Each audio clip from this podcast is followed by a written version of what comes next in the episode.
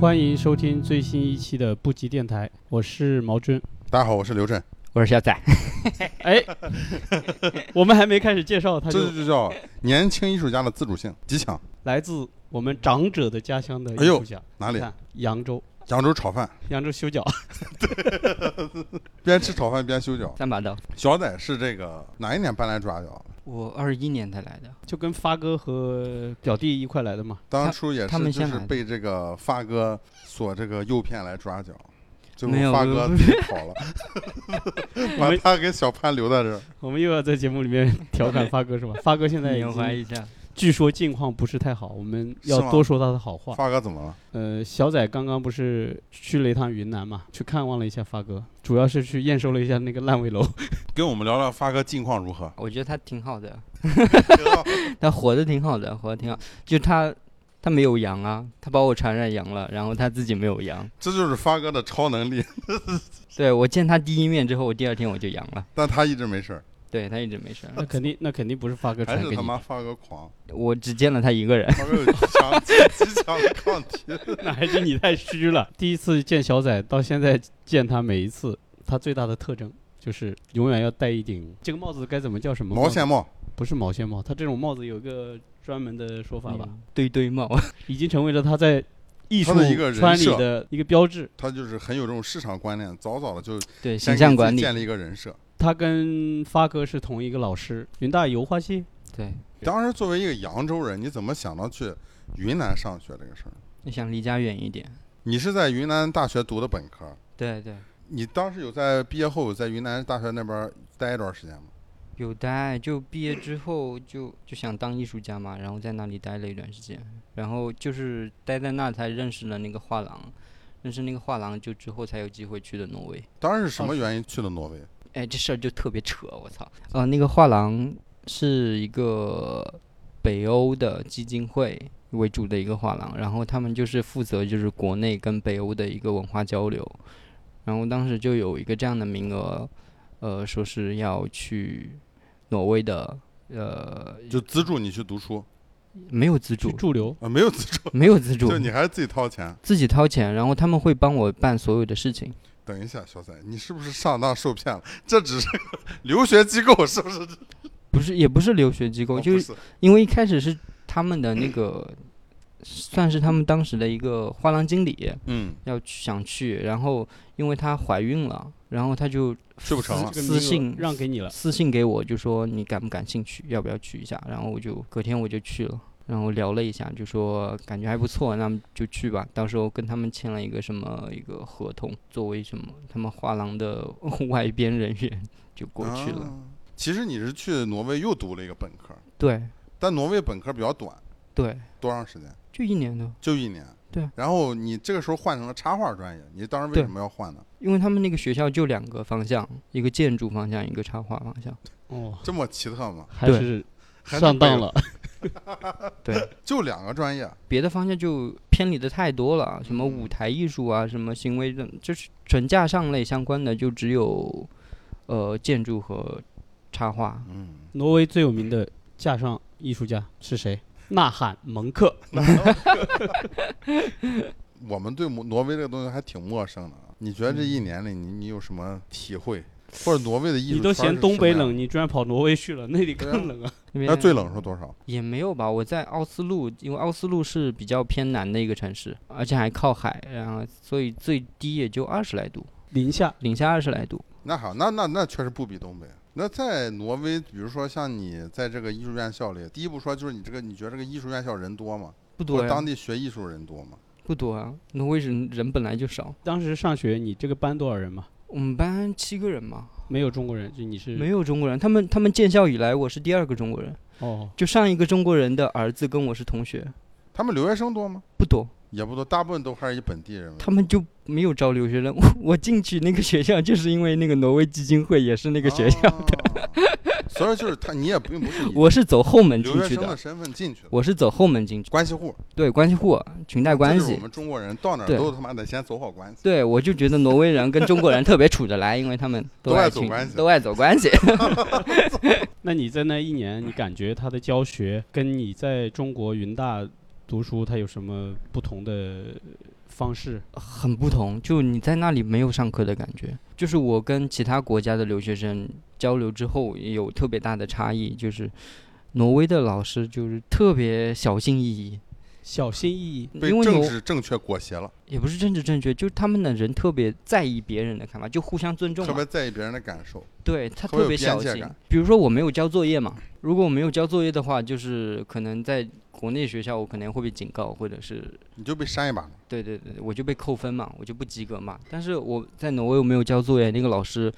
非常郑重的邀请我吃了一顿饭，然后非常小心的询问我为什么你不怎做么了？你最近是不是心情不太好？你为什么没有及时交作业？你是创作上有什么困难，还是生活上有什么困难？就特别在意你的感受，对，然你后觉得受到了极大的尊重、对那种尊重是让我有一点不知所措负的，担。就我不知道怎么去应对他那种我尊重。告诉你一个根本原因，因为整个北欧啊是全世界抑郁症 发作率最高、 对 对发对，病率最高的。对对对，说呃所说到以抑郁症，这这也是有一个，就是在在挪威的那个那个药品店里，你去买抑郁症的药是不需要开处方的。好像之前也在电台聊过这个事儿。我之前看过一个采访，也是北欧一个国家，但不一定是挪威啊。他当时采访就肯定就是天寒地冻那个背景，然后他就问那个人，他说：“这个是我们在这个国家，举例来说就是挪威吧，我们在挪挪威是世界上最幸福的国家，你觉得幸福吗？”那时候我他妈不幸福。 他又采访了几个人，他说我也不幸福。他就觉得，比如说我在一个可能发展中国家，我生生命中发生了一些不幸，我可以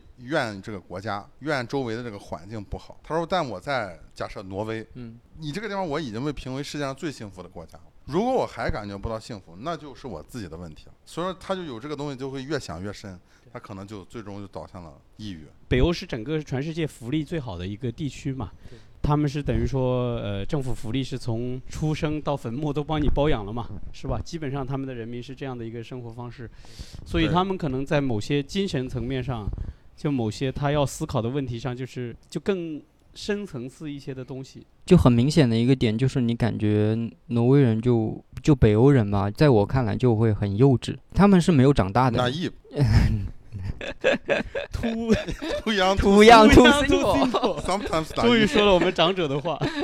家乡话啊，老乡儿， 家乡话，家乡话，你说我家乡话。 too young too simple。对，然后就因为他们真的就是从小到大，从出生到最后死去，中间整个一个生命的过程中就没有太多的压力，嗯，没有太多外在挑战。当然，就是生活压力肯定是有，你在哪个国家，你在哪个地方生活都会有压力，嗯，但是你就没有那种灭顶式的压力，就比如说你银行比里如的像钱我突然们没每有天的啦经，历这种然后你的楼突然烂尾啦这种 事情啊， 这个事我们一会儿再说啊。就你就你去他了挪威以后，你就是他们就整个不会有挪威这样心理承受能力最强的人。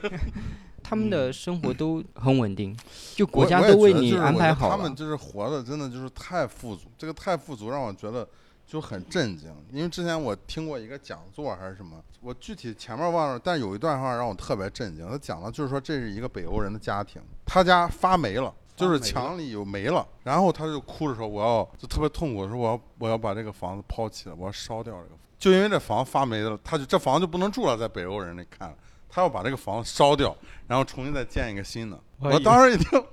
我还以为他房子发霉了，他想颠覆这个国家呢。我操！我就震惊了，我就他妈在咱们这儿发霉不是很正常一件事吗？当然我知道肯定这霉菌进入你身体是不好的，但是我操，就直接把那房子烧了，因为他们建房成本也低，也就是政木府头掏钱，呃，它有有补助，然后而且大部分都是木质结构嘛，然后都、自嗯他们己动手。对挪威的森林也很多，所以挪威威的的森林林，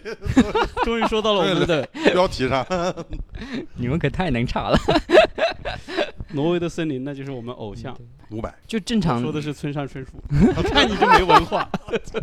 我只知道五百，就正常的挪威家庭都是有两套房，一为什么套在市中心，就是他们正常居住的房子，啊还有一套他们叫 summer house 嘛，就是在那个就是他妈呃森林里面，过就太是舒服了， 对，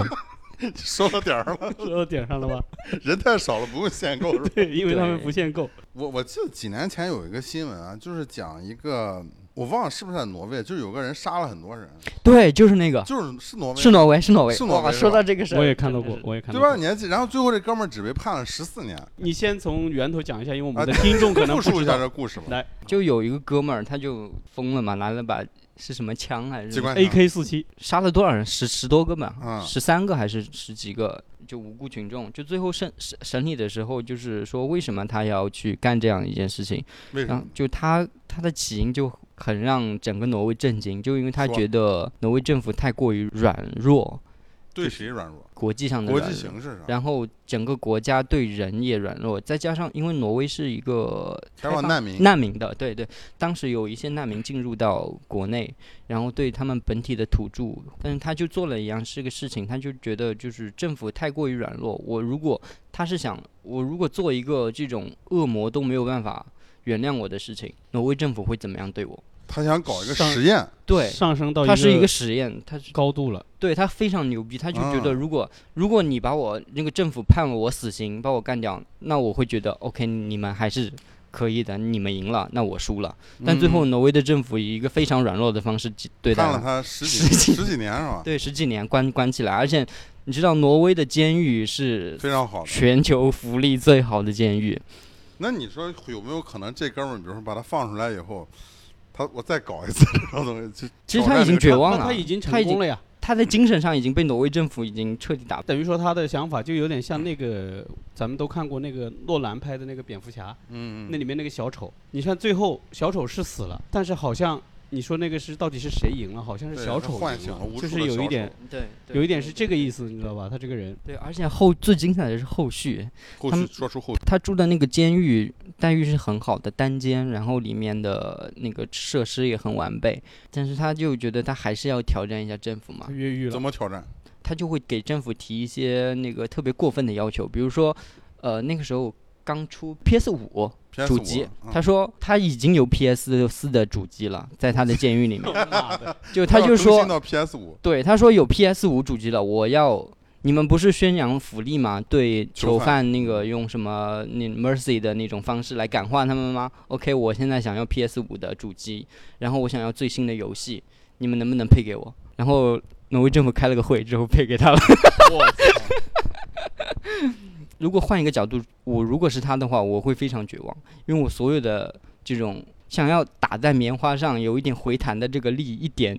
反应都没有。 我想要一点痛苦，你们他妈一点都不对，给我想，对我想让你们强硬一点，我想要看到一个更强大的政府，一个更强硬的东西。结果这个就你觉得也是不是也跟现在就是北欧那边其实也有一点儿这种纳粹抬头趋势，是不是有点关系？我觉得是不没是有跟吧北没有欧吧就是原来我们开了一个酒吧是以北欧主题的嘛，就是嗯维京海马维对京，维京元素的嘛，就是北欧人，他现在是世界上他是他们有钱嘛，政府也有钱，但是他们有一个就像美国对黑人有一种原罪一样的，就他们知道他们的祖先他们的钱是怎么来的，就是他们自己会去想，哦，我们有很多钱，以前是我们是当海盗的，我们是抢的，然后所以他们可能也会有这种我们说的政治正确的这个元素，可能也有。北欧人我觉得确实挺纠结，因为我这儿之前驻地来过两个丹麦的，他们也在聊起来，就是说他觉得他第一，他们对于自己这种身份特别骄傲，然后他当时说丹，因为丹麦是第一个开放对这个呃难民的这个收纳，但后来他又觉得这难民的后代在街上就是说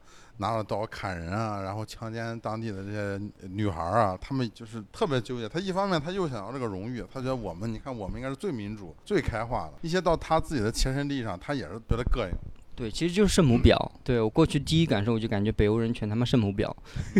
就是特别让我不舒服的一个点吧。就当时的我不舒服，站在道德高点上好，对他们是一个胜者的姿态出现的。然后当时我们学校就举办了一个活动，就是说就是帮助非洲朋友度过夏天这样的一个活动，就是大家筹集了一些 T 恤，然后还有一些空调，然后买的我们后面这个格力，我们董大姐的核心科技，核心科对对技对格力空调送给非洲，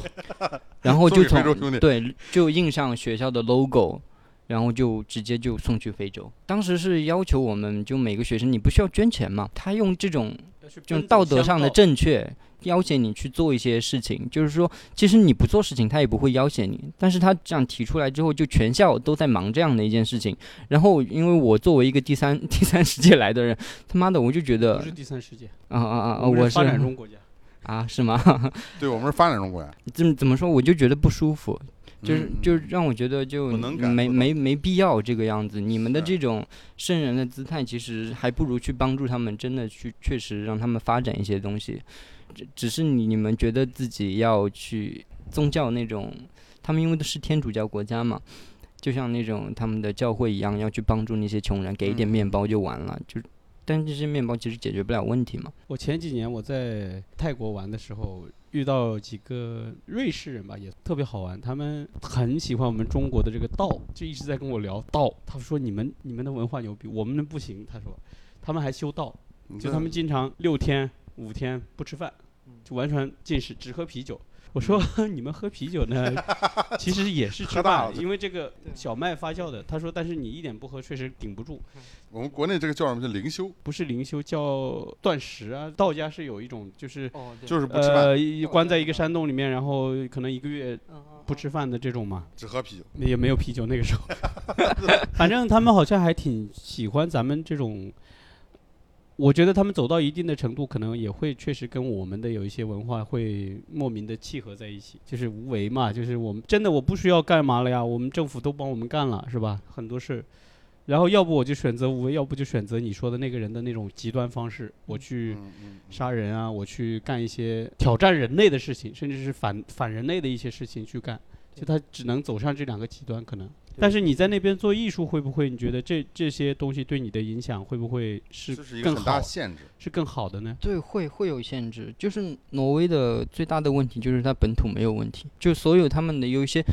呃关注社会问题的一些艺术家，他们想要做一些作品来呼应这个世界的时候，发现社会没有问题，对他们呼应的都是外界的。我只能说哎我那有他是不是该去制造问题？有人制造了 呀，杀人了，我操你 就他们呼应的都是什么？比如说那个就是那个时候中东战争，他们去嗯回应这种问题，然后他这们个太扯了。就其实跟他们一点关系都没有。对，这个太扯，这没有个这关么操蛋，但他们就是以这种就是世界人的这种姿态嘛。这个叫就是总是替别人感觉到痛苦，对，所以我说他们圣母婊啊。太圣 母了。太圣母了所以为什么就是诺贝尔和平奖要设在挪挪威？威 就是因为他妈的一帮圣母，而且我觉得挪威最好玩的就是有一个类似于教典一样的东西，教义一样，或者教说义啊，十诫，或者说像中国的那种《论语》，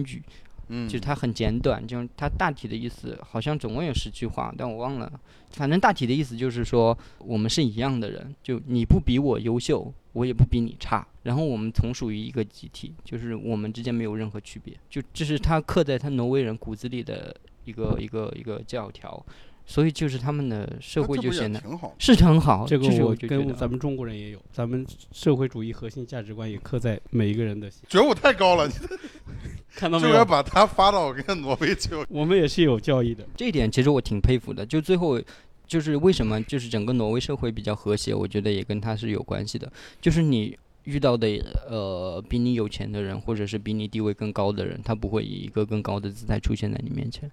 就是他所有的人都是极其平和的，就像我的老师每天都在关心我吃什么，每天关都在关心我的情感状况是否正常， 生怕我出点什么问题，就就嗯，就都是这样的一个，但我觉得这也挺压抑的。去就生我觉活得过人性嗯，注定不会是这样的。你在对挪但人性终究是被欲望所充斥的。你对总他们没有精英不教育，这个是说，就很你可必须得一这个直是压抑你的这个所谓的这种人性，对吧？对他你们不才提能够倡达精到这英个教育，他们不提倡就是你一个班级里有一个最优秀的人，疯狂的鼓励让他变得更好，然后去可能去考最好的大学，去做最棒的研究，不会有这样的。整个一个校园环境都是大家都一样，你做的很好，OK 很棒，然后别的人做的也不差，你这只就是叫没有反内卷。你没有发现到他的好，其实你仔细去阅读任何一个呃学生的作品，他都做得很好，他都有用心在做。其中有一个点让我特别感动的是，有一个朋友，他是那种先天的叫什么脑瘫还是什么，就是他的行动是不方便的，嗯，然后语言说话霍，金有有点像，对对，说话也有点不便利，然后手也是那种嗯，不太灵活的嘛。其实我能想象这样的一个人，如果是在中国的话，他肯定是没有什么期望，他这个这辈子就完了。嗯，然后他在挪威是得到最好的资助，就社会是帮帮扶他的。他上嗯学上学肯定不用说，有帮扶，然后有好的资源给他去学习，然后去鼓励他去发展自己。然后最后那个人其实发展很好，因为他这种缺陷没有办法抑制他的智力成长，他的智商其实很高。最后他也成了一个程序员，去编游戏。其实挪威的游戏也很好，他去进了一个很大的游戏厂，做他的能做的事情。我觉得这个是一个他们那个福利国家能够带来的一些正向的影响，就真的是没这有个人，是我们国所家有还所有人待都都提高的部分是吧？都一样，都一样。向人家学习的我一部不分，行，我们就要卷，只有通过不停的内卷，才能创造一个新世界。创造阶级的攀升。拉回到中国来，回到老回聊到这些呃圣母婊的国家对，因为我们还是生活在这片土地上，嗯，深爱着这片土地。爱那的你沉重啊，你从挪威回来以后，你看你又搬到了朱家角，这个可，对，嗯自嘎国，嗯，自嘎狗。 又搬到了自嘎国。我感觉你是搬来了以后，你现在是基本上是愿意定在这里嘛？你的心里是想一直长期在这待嘛？对对对，你对朱家角有什么体验？你这件两三年的这个感觉，对两年吧，也就是吧。两年两中间还年，跑了半对，年，我跑跑了大中半间年。还有这个经历过一些特殊的时期。哦，那实际待下来其实也就 半年。就是一开始，因为我回国之后，我就想找一个地方，因为那个时候我就感觉昆明没有办法满足我，我看不到什么。你只就能是看到在发哥，你意思说的对是，就是在绘画上的对，在艺术上的一些一些事情，是吧？对相当于对是你事业上的一些事情，你觉得对在昆对明已经绝望了，你对，看是不到未来了。西因南那为一发哥片挡其在了他的实面前，就是不让他看有，一座高 山，你攀不过去。对，而只且能那个看到发哥那个高山还很胖， 还在舞 蹈，还在跳舞，还在移动， 还很灵活。后面我就想要逃离那个地方吧，我先想来上海的，然后发哥他们就先过来了，然后我就说，诶挺好的，那就那就你们既然先搬过来，那我就跟着你们一起过来看一下，然后就被他们带过来朱家角这一片地方。一开始说实话，一开始我对朱家角没有什么太大的感觉，我只是想找一个呃一个相对舒适，然后价格便宜的一个地方，然后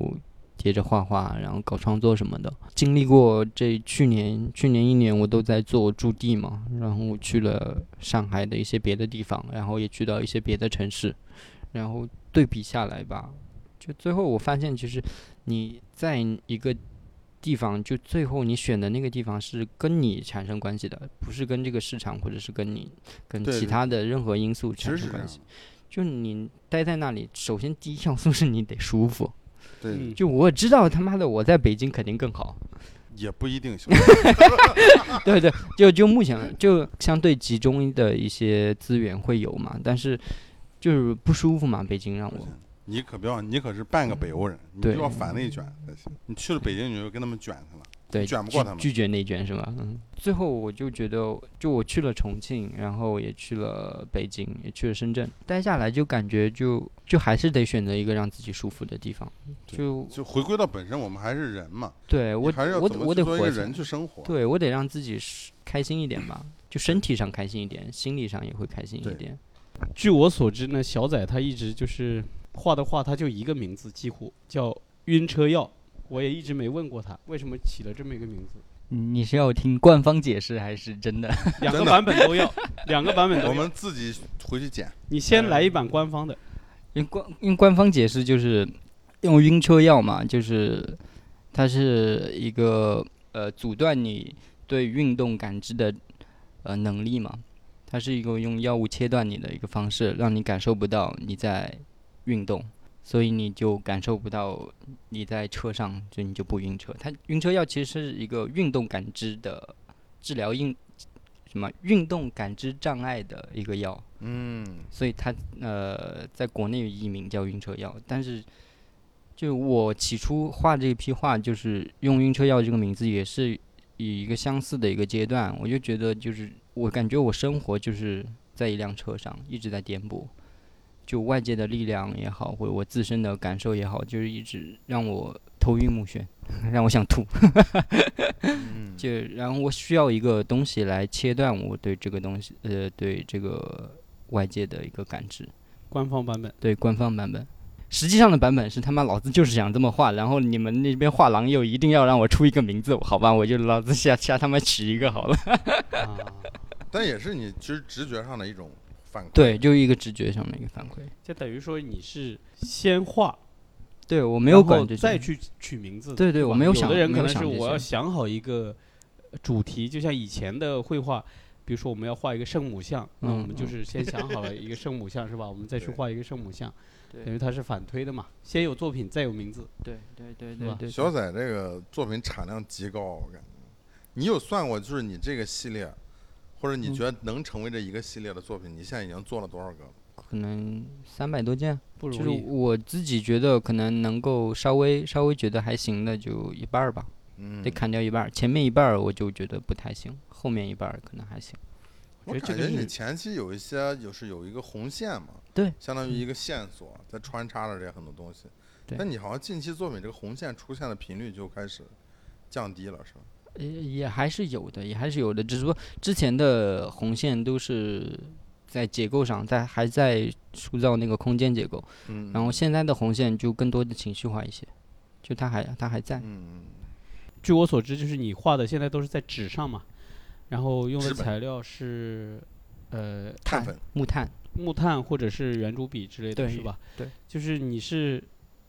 到了挪威以后才选择这样的方式，还是在云南的时候就已经开始了？其实第一件这个这个画是在云南就已经有了，那个时候大学还没有毕业，就就已经有这样的一个想法了。然后当时那时候也没有把它当成一个系列作，那个时候没有意识，没有意识嗯做作品的意识，你就你也没有找到自己的一个对没有语言方法也没有嘛没有这样一个说法。那个时候还太单纯了，就是就想画画，就怎么说，就是想又想画点东西，然后又想跟别人不一样，然后又能够不挨老师的骂， 呃，就是避避免毛老师太生气，看见我的话， 就想要找一些这里说的毛老师不是我啊，解释一 下。对哎大毛老师，大毛老师突破一下自己吧，因为那个时候毛老师对我们来说还是一个偶像型的存在嘛，他说的每一个字都是正确的，金缕玉言嘛。然后因因为他之前就觉得我画素描很好，但是呃一转变的话就就会有一些就是你当时画素描好，但是一旦你用上油画颜料或者对画对布，可对能他就对觉得没那么不嗯至于废 了。 你这话说的， 就是肯定没有他的素素描那一部分好，他可能对，这就就种可能没有那个劲。然后我就说那那行吧，那我我就干脆画素素描吧。算了，对啊是吧？对啊，我就说那我干脆画素描得了，嗯然后就开始往素描上面呃放一些材料嘛，就最后是就是一开始放的东西很多，最后留下来的就只剩下红色的线和那个丙烯这个部分。那然后你这一个系列从你当年在云南到现在，有个多少年了？好多年了，最第一张是一六年的时候，哦，那有快十年了，其实。没那么久。 你这咋算呢？ 这咋说？这才二三年，这才二三年呀你，这不能一下子就把我们三年的光阴给掐没了。 我妈的，搞所以说我们数学已经数学大炸，我们已经度日如年了，你还要这样对我们？ 妈就是放一首挪威的森林。我们 嗯嗯我觉得人生在不同的阶段嘛，就是你的人生的这个一些经验、一些体验都是不尽相同的。你觉得是什么能够让你在这一个系列的作品，就是你一直做做做到现在，你不会产生某种就是你自我的这种审美的这种倦感，或者是因为这个作品它，它对我来说，它不是一个一个目标性的一个东西，就嗯它，我是抱着一个写日记的那个状态，就是对对对，你之前好像跟我对聊我对对之前一直在说，就是我，就是因为我觉得做艺做艺术真的好难。毕业之后，我也搞过很很多东西，就一些观念的，然后一些装置，然后包括行为，然后都瞎鸡巴乱搞嘛。你想，你总想要在这个时代找一个艺术家的一个具体的形象，你摸不出来嘛，他就像一团雾一样，你不知道他长什么样子，你就在摸索他是不是应该做一点这些，做一点那些，然后组成一个艺术家的形象，就不停的在尝试。这个尝试的过程中就也好玩儿，就能搞出一些好玩儿的东西，但最后就就很累，就觉得真的需要这么累吗？去成为一个你想要成为的形象。就晕车药对我来说，它是一个逃避的方式，就像我嗯逃避非常有机学会。学院毕业的那个方法，我就干脆回到素描这件事情上。就他，我选择了一种逃避的方式，最后就慢慢的发现，逃避逃避着，哎，还逃出一条路出来。 哎，他妈的，就不需要管那些东西，就爱干啥干啥吧。就呃我也学了插画嘛，就把插画的一些思考的方式也放进去，也不需要拘泥于我是一个画油画的这样的一个，或者是我一个作家上的一个身份，那就画呗，就想画啥画啥。就你写日记，你还不是想写啥写啥？你对谁的不喜欢，对谁的喜欢，你都写在日记里，你就爱骂爹骂爹，爱哭娘哭娘，你近期的一些作品，那你有发给毛老师，你的曾经的老师、曾经的偶像，啊，给他看，他有给你一个什么反馈吗？没有没有没有没有发给他看，没有没有没有你已经不屑了。没有他已没经有说他不在乎这个东西，没有，就嗯就如果按照他说的，其实我能理解，就是他是日记型的话，日记就很私密嘛，就是我不愿意对让每一次我写的日记，我肯定是我自己自己藏着，我不愿意让别人去看到我那写的你觉得日你记。这对整个系列的作品后面有一个潜在的这么一个故事线吗？或者有一个叙事性在里面？可能有吧，就你你总会有呃情绪上的连续，嗯，他具体的形象上可能没有什么连续，但他情绪是有连续的。就我现在回头来看，就是我在封城的时候画的那些画，就和现在的画就完全不一样。嗯，就我现在都能感觉到那个时候的那种心态的变化，那种呃，不说吧，情就情嗯绪，对对情绪的不一样。嗯就你现呃，在之后我比如说我在云南画的，在昆明画的那些和我在上海画的情绪上也是不一样的。就它它会有一些里面的里里面的东西的不一一条线，它是有变的，能看见到是、嗯是是很完整的一个变化。嗯，分手前和分手后画的呃画嗯肯对，定那不嗯一对样对对对对对，那那肯定的。因为我知道你，你现在想画更大尺幅的嘛，就是你想创作更大尺幅的画，但是你又受限于这个纸的材料，所以你也没有想过说是，呃，尝试别的，在布上啊，或者在什么上，你有想过这个问题吗？对我我尝试过在布上，然后始终觉得布跟我没有没有那种亲密的感觉。或者它纸也有很多，啊你比如说不同材质的纸，对对对对，因为呃，我因为我画的方法它还是比较粗暴的，很多一些特殊材料的纸可以做它纸幅的纸有点不耐操， 对我来说嗯太脆弱了。嗯其实最后还是可能还是会，现在目前考虑的还是就是分就分开吧，就是分那你组为画什么嘛。突然间想要画这种大尺幅的作品？因为小的就是有太强的插画感了。你就不是想要这种插画人，就是这种插画感，它不是我不想要，就是我想哦因为你尺幅画小了，就会自然而然它就会有一种就是私密感，有一对种对对日记感。对对那，你如果把这个东西做的特别大，那自然而然这些东西就它会有作品的感觉。对就对会它会更有更价像一值个更宏大的东西。对对，我现在是是想要往这个是上面再再弄一些，因为呃小画已经很多了，我觉得不需要，就是小画怎么着，我现在手上怎么随便都可以拿出一两百张，我觉得没有必要再去过多的嗯是去去深入去做它。我觉得，因为它是一个日记嘛，因为我现在画挑小画也是日挑战记自我了，对像画你要大总结一下是吧？对，画大画也是也是日记，只不过是它可能这一张大画记录的是我一个更完整的一个状态， 嗯，小画可能是每天的琐碎的家长里短的这种小的情绪。大画会总结嘛？你小画你不会去总结的，嗯，就像大画像周记，越周记 越越看越看月刊，对对对，你会去反思，因为我之前我觉嗯得就一直像滚轮一样，不停的在滚，不停的在滚，就一一刻不停歇的去画那些小的东西，就它很高效，也很很容易让你陷入到那个里面去，你会忽视掉旁边很多东西，你嗯甚至不会去回头去看。如果说按日记形式去绘画的话，有时候我觉得可能会有一些麻木。我们小时候都写过日记嘛，就是被逼的要写，但实际上今天你完全没有感觉，就是我没有发生什么无，事可 记，对吧？我无事可记，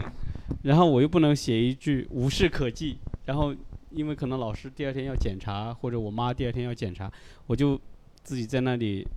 啊硬憋出来一篇对对日记，对就是他可能是有这种感觉，是对吧？对但是对大的创作、大的大尺幅的就不一样，你要对，你要更更深的去思考，对就是你要对更花更多的时间去琢磨，对对嗯对，他对会对比如说疫情，你对于它有一个总结，你对于这两个月的体验、你的情绪，然后你要画在一张大画上，它可能是一种表达的你的更多的你嘛，更多的自我嘛，是吧？又聊到对学术了，哎，不要 不要我聊们艺聊术了，不聊艺术啊，我们聊聊你就驻地这段经历吧。我觉得你也是出去了，就是从去年封城之后，对你就消失了，在抓药消失了一段时 间。啊，我对还有一段时间问我说，那没看到小崽呢？一去湖里，哎，少了个 人，哎，谢谢，你 有还一次惦我还念去着我 看啊，他，嗯，对对吧？有一次我还去看你，啊对对 对，我想就是看看小崽吧，你正好顺路啊，他的第一站驻留是在上海，在上海上海上海某个地方，具体是哪儿我们就不说了。对啊，便于接下来的吐槽一个环节。非常炎热的环境，嗯对去年特别 热，去年夏天去年最热的时候，连续四十天四十度，对，特别热，特别。反正那段时间我就去看小崽，反正在一个特别炎热的环境，整体条件也比较相当简陋啊。嗯对，但是小崽也是在那儿，没有空调，对，好像有我空去调时候也没吹有不起空调。吹不起，就是就太热了，好像也没有创作。我们俩就在你在沙发上好像在画什么，我在啊画，我在画画点，小稿儿是吧？我在类似画，于我在画，我在画对，那个时候，然后我就在 那儿，我本来想就是在那儿汗流待浃背， 汗如雨因为那下段。时间正好我去送我，当时送我老婆去上班嘛。然后我想中间呢，就是我得回青浦太远了，你知道吗，我就觉得很累。我想那实在不行，以后我就中午在他那儿待会儿，嗯我也正好可以画点稿子什么的，是吧？我就去待了一天，我就想，嗯，再也不想去那了。算 了吧。 小崽，你自己孤军奋斗吧。对对对，当时我觉得最有意思就是跟他同期驻地的另外一个哥们儿，那哥们儿呢，就是找了个在上海找了个工作去上班去了。 就我第一次见到，就是来参加驻地，然后这哥们儿中间去上班了，也挺有意思，就留小崽一个人在那儿。对对对，不说点内幕啊？不是不是不给你吹空调，是那个空调太贵了，我吹不起，然后也也算是个经历吧，对，算是吧，因为那是我第一次驻地，嗯，不过也有一定危险性，其实太热了，我都担心他中暑在那儿。我操是是的是的，是嗯会有所，以他那会儿没事还溜回朱家角来游个泳嘛。对我们也差不多，啊，回对，来那时候每周还回一趟朱家角。对嗯回来游个泳啊什么，解解暑，确实那边太热了，怎么说呢，就其实很多驻地现在都是这样的，就就现在就是怎么说，就是电费需要自理，这其实是可以理解的。但是你你的空间你要怎么去规划你的空间呢？但如果就像我之前参加那个空间，他妈的层高那么高，空间那么大，一百五十平，然后只有一个五匹的空调，然后你还是商业用电，你让我电费自理的话，就是你给我的那些补助，我全都打里面，我也不够啊。主要他最后还要给很多作品，我觉得一般驻地像这种免费驻，你最后给个一幅到两幅作品，我觉得都是可以接受的，合理，都是合理的。但他给了按平方算，给了三平方米，四平方米，二乘四二。平方米，哦，可能就是说你驻地签的作品就全给拿走了，对你最后啥也不剩。对，呃如果按数量来说的话，我助力期间几乎所有的东西都要给他，但我没有没有给嘛，最后就也是稍微争取了一下吧。嗯，就对方也不是不讲理的人，就是跟他们讲讲，就最后也没有留满四个平方，嗯，就还是留了一些。也可以啊。那一站结束以后，就去了川重美庆。就这方面来说，我觉得川美就更专业一些，嗯，嗯，就川川嗯美还是要有专业性。对，最后最后留作品也是，川美也只是留留一件作品而已。呃因为我自己之前也参加过一些驻地，我觉得驻地这个有一个免费这个驻地有一个问题，就是我的感觉就是，第一就是他基本没有什么人会负责这个项目，对对吧？他基本没有对什么人对负责对它，你去了基本上你就在那儿，你就靠你自己，他会自然而然觉得我已经给你免费了，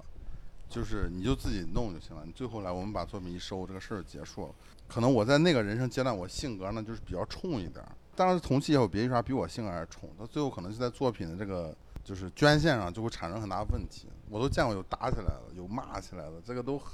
就很正常。嗯，对无非对就是可非能常好，艺术家就得这样，就得干，就得干，对就得是这么，身体力行。就得这个态度。您从商业的角度嘛，就这个就里面有太多的这种利益冲突。有一些空间就是为了你的作品去的，因为反正它的空间空着也是空着，嗯、然后给你对用用一段时间，你还交电费，你还交管理费，然后最后你还留一件作品给他们，他们肯定是白嫖嘛，没有什么理由拒绝你嘛。那你后期去的这个川美的，你觉得，因为这个你也在那儿待的时间比较久嘛，对对，嗯，嗯，他总共有多少几个月？啊一整个学年，但是我我只去了半个学半个学年，就一一个学期，因为上半学期是他们的重庆在封城，啊啊啊！那你觉得这个整个体验呢？你觉得也很糟糕。 也很糟糕。就但是我我怎么说呢，就是川美给我的糟糕，就最后就是我我的总结就是体感很糟糕，但是我依然推荐我的朋友去。但之前那个就不是，硬件条件并不好其实硬件条件是好的，啊。它的它的那那个你体感糟糕的原因是什么那个呢你工作室是好的，嗯，工作室是好的，然后呃，他的那个糟糕就是没人管你，不负责、不不负行责。动，嗯，嗯然后没作为，最后之后还要去抱怨艺术家。川美有一个最大的局限，就是他们始终是一个老师学校的一个姿态去权威嗯机构，对一个机构去去跟艺就是术，你觉得这跟里面跟艺术家这些接触关系不不够平等。对它不是一个不平等的嗯，关系。其实就是我觉得这里面还是有一种权力失衡嘛，就是他觉得他是一个，权威机构嘛。对，它呃是一个就是他觉得他并不是在服务这些艺术家，对他只是他觉得他帮到你他了，觉得这是一种恩赐。就是我对是一个很大的平台，你对用了对我，对对对嗯对嗯吧？对是这样的。然其后实很多事情我是这么想，就是所有的平台做得好的，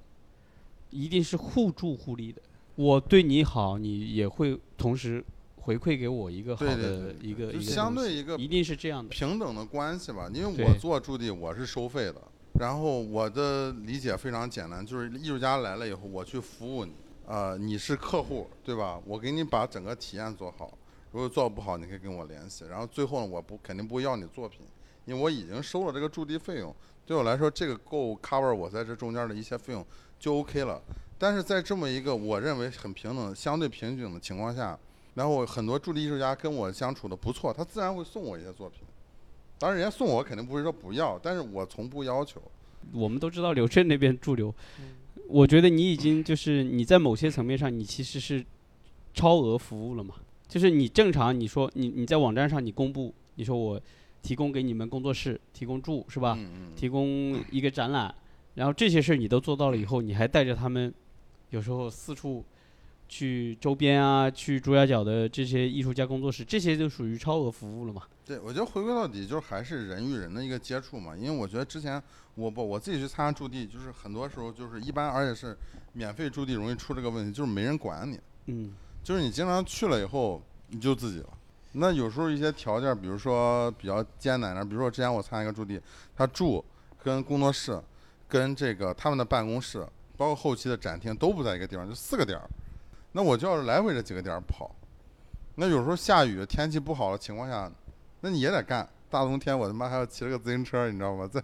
在一个异乡是吧？这个陌生的环境里，我还在这儿干这些事儿，就是这个也没问题。但是它但它也确实极大削弱了我创作的热情。就我来到这个地方，我没有被很好的接待，尤其你在一个很陌生的环境里。对对对对你就会觉得像一个外乡人来到一个地方，你知道吗？我就没有一个地陪嘛，咱们就说没有一个地陪带着我去做一些事情，那我就是我自己要去融入这个环境，它是可以，但是那需要大量的时间成本，我不可能一辈一成本年太在那高儿待了，着那，就对吧？你还是需要有一个人，就是整体的去把这些东西穿起来。但是对我觉得对于我们也是一个好事儿，就是进来一些年轻的、新的我们不认识的艺术家一起交流、一起玩一玩，其实大家咱们也挺开心的。对，在川北很开心的地方就是大家都都是年轻人，就每天都可以聚在一起，就聊聊天，也不管是聊什么，就就是你相聚就是一个很开心的事情。对，就是他提供了他的所谓提供的这个平台，就是空间上的来说，他确实做得很好，但是就是一个具体你说，你把我们三十个人，我们这届有三十个人，往届有二十个人，就这么多的人就召集到一个地方去，然后你要让它发生什么样的事情呢？就没有没有后续，就也没有没有任何一个一个什么说就没有负物责的没有人物员，业，就 对对，没有物业，你知道吧？嗯， 对，就是，没有后勤服务，就是我觉得其实有时候这个这个后勤服务还是还是非常重要的，因为有时候我去到一个驻地，比如说他有一个很好的地陪人，那或者有一个英文里叫这个联络人嘛，嗯有一个联很络好的人嘛联络人，，对他就是会带着你去做对很多活动，对对，因为我觉得就是你驻地这个东西，你像他们这种川美是属于大型驻地了嘛，他同时有二三十个人，对对吧？那你比如说你就几个人的情况下，你不可能就你们几个人自己玩儿。对啊，在一个很封封闭的环境里，你终究要与这个地方有一定在地性，跟这个当地的艺术家产生一些关系嘛。起码的你就就就所有的最后我们的发现，在那里的交流都是依靠自己去认识的那边的艺术家。你要去想去逛工作室啊什么的，都是要靠呃自己认识的朋友去带你去去转。然后学院就是这个驻留的平台，中间没有起到任何作用。包括其实，在川美驻地也有很多外面的画廊或者是机构、美术馆会有人过来看，嗯，然后川美的美术馆也没有参与到其中，就所有的这些画廊也都是那些川美毕业的学生带过来的，都嗯就是是他一们些民间都是的他们自主来的，对等自于主说来的不是你这个平台跟这提供个的。对跟这个平台没有关系，也就是说他们呃做了这样的一个平台，然后丢在那儿，然后他爱怎么地怎么地，就不关他们什么事儿，这倒他也们像跟我们唯一的交但是集，这其倒实也就像艺术家干的事儿，我觉但得。是我觉得，就川美他现在其实就是他愿意出来做这个事儿，其实也挺也挺好可能是要的不做了，据说。 哎，像要我不们做了，像我们母像我母校就没有干这个事儿，大部分没有美没院有，其只实都有没有嗯只有川美有，只有川美哦有，就川美至少他愿这意做这个已事经儿。已经算是在国内的院校里面算是比较开放一点的唯了。一一个好因回为我应觉得论能院提得校，上因为吧。我们之前他们呃那个以此以此为傲嘛。嗯，我我之前也去申请过，就是新加坡那个有一个南洋理工下面有一个驻嗯，地，当然疫情之后也是不做了。后期我们在一起聊到的时候，它确实也出现的问题就在于，就是呃包括我刚刚跟原来跟一些日本的同行，他们也聊起来，就是你这种学校下面的或者政府下面的东西，它就是受制于，呃，就是预算，比如说它这个钱也是每年上面拨下来的，那这个是上面拨上面拨上面有多少层上面你就很难知道了，它也许。今年预算多一点儿，它就可以把整个这个体验做得更好一点儿。对，但如果他预算不够，那他就，那对像对对像新加坡那个 CC，那后来直接因为预算不够，整个部门儿砍掉。对，嗯，对，其实也可以理解，因为我我听说就是川美做这个驻留嘛，他们一开始也不是说就是想要去做驻留，就是他们一开始是学院拿到了一笔钱，有几百万，然后想在北京搞一个空间，然后嗯让川美的毕业生就过去北京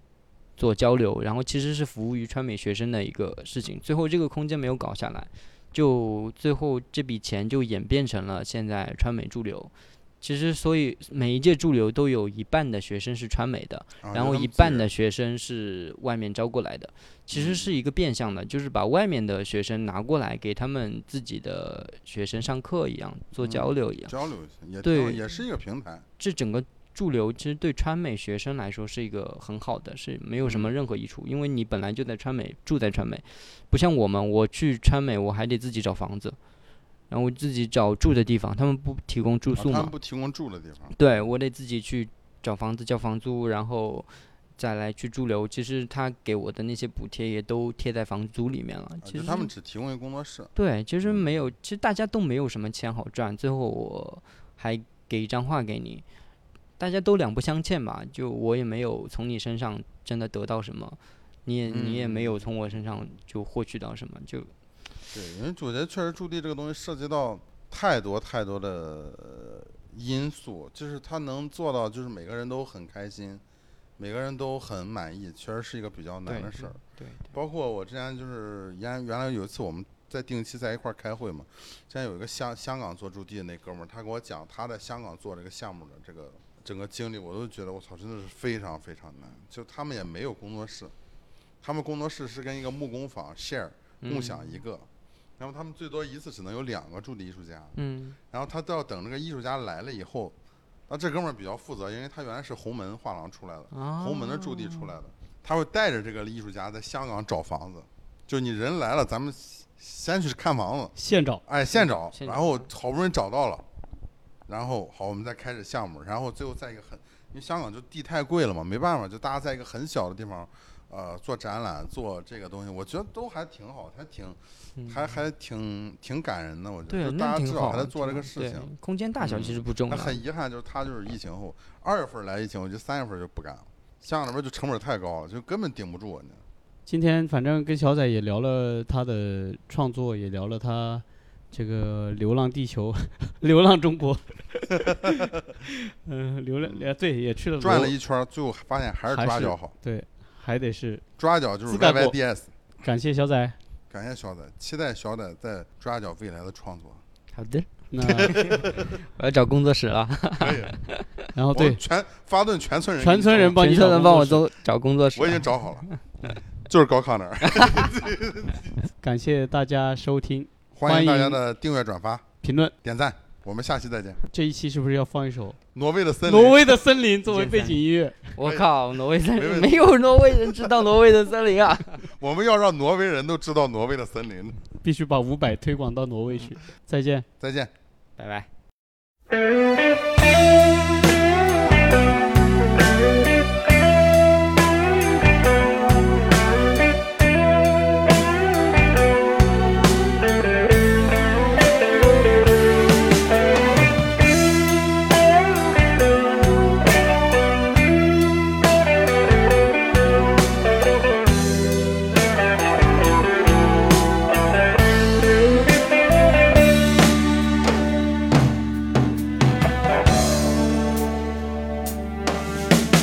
让我将你心儿摘下，试着将它慢慢融化，看我在你心中是否仍完美无瑕，是否依然为我时时牵挂，依然爱我无法自拔，心中是否有我未曾到过的地方啊？那里湖面总是澄清，那里空气充满宁静，雪白明月照在大地，藏着你不愿提起的回忆。你说真心总是可以从头，真爱总是可以长久，为何你的眼神还有孤独时的落寞？是否我只是你一种寄托，填满你感情的缺口？心中那片森林何时能让我停留？那里湖面总是澄清，那里空气充满宁静，雪白明月照在大地，藏着你最深处的秘密。或许我不该问，让你平静的心再起涟漪。只是爱你的心超出了界限，我想拥有你所有一切。应该是我不该问，不该让你再将往事重提。只是心中枷锁该如何才能解脱？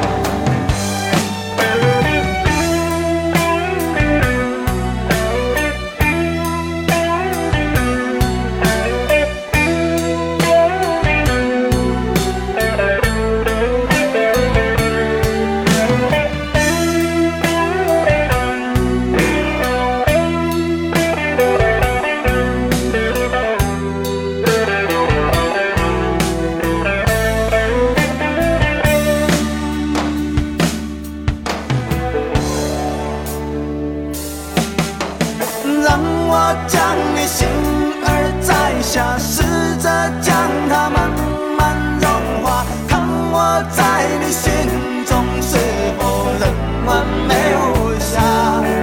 是否依然为我时时牵挂，依然爱我无法自拔，心中是否有我未曾到过的地方啊？那里湖面总是澄清，那里空气充满宁静。雪雪白明月照在大地，藏着你最深处的秘密。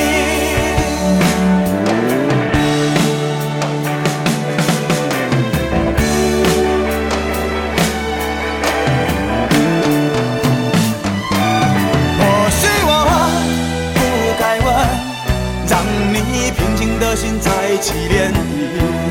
只是爱你的心超出了界限，我想拥有你所有一切。应该是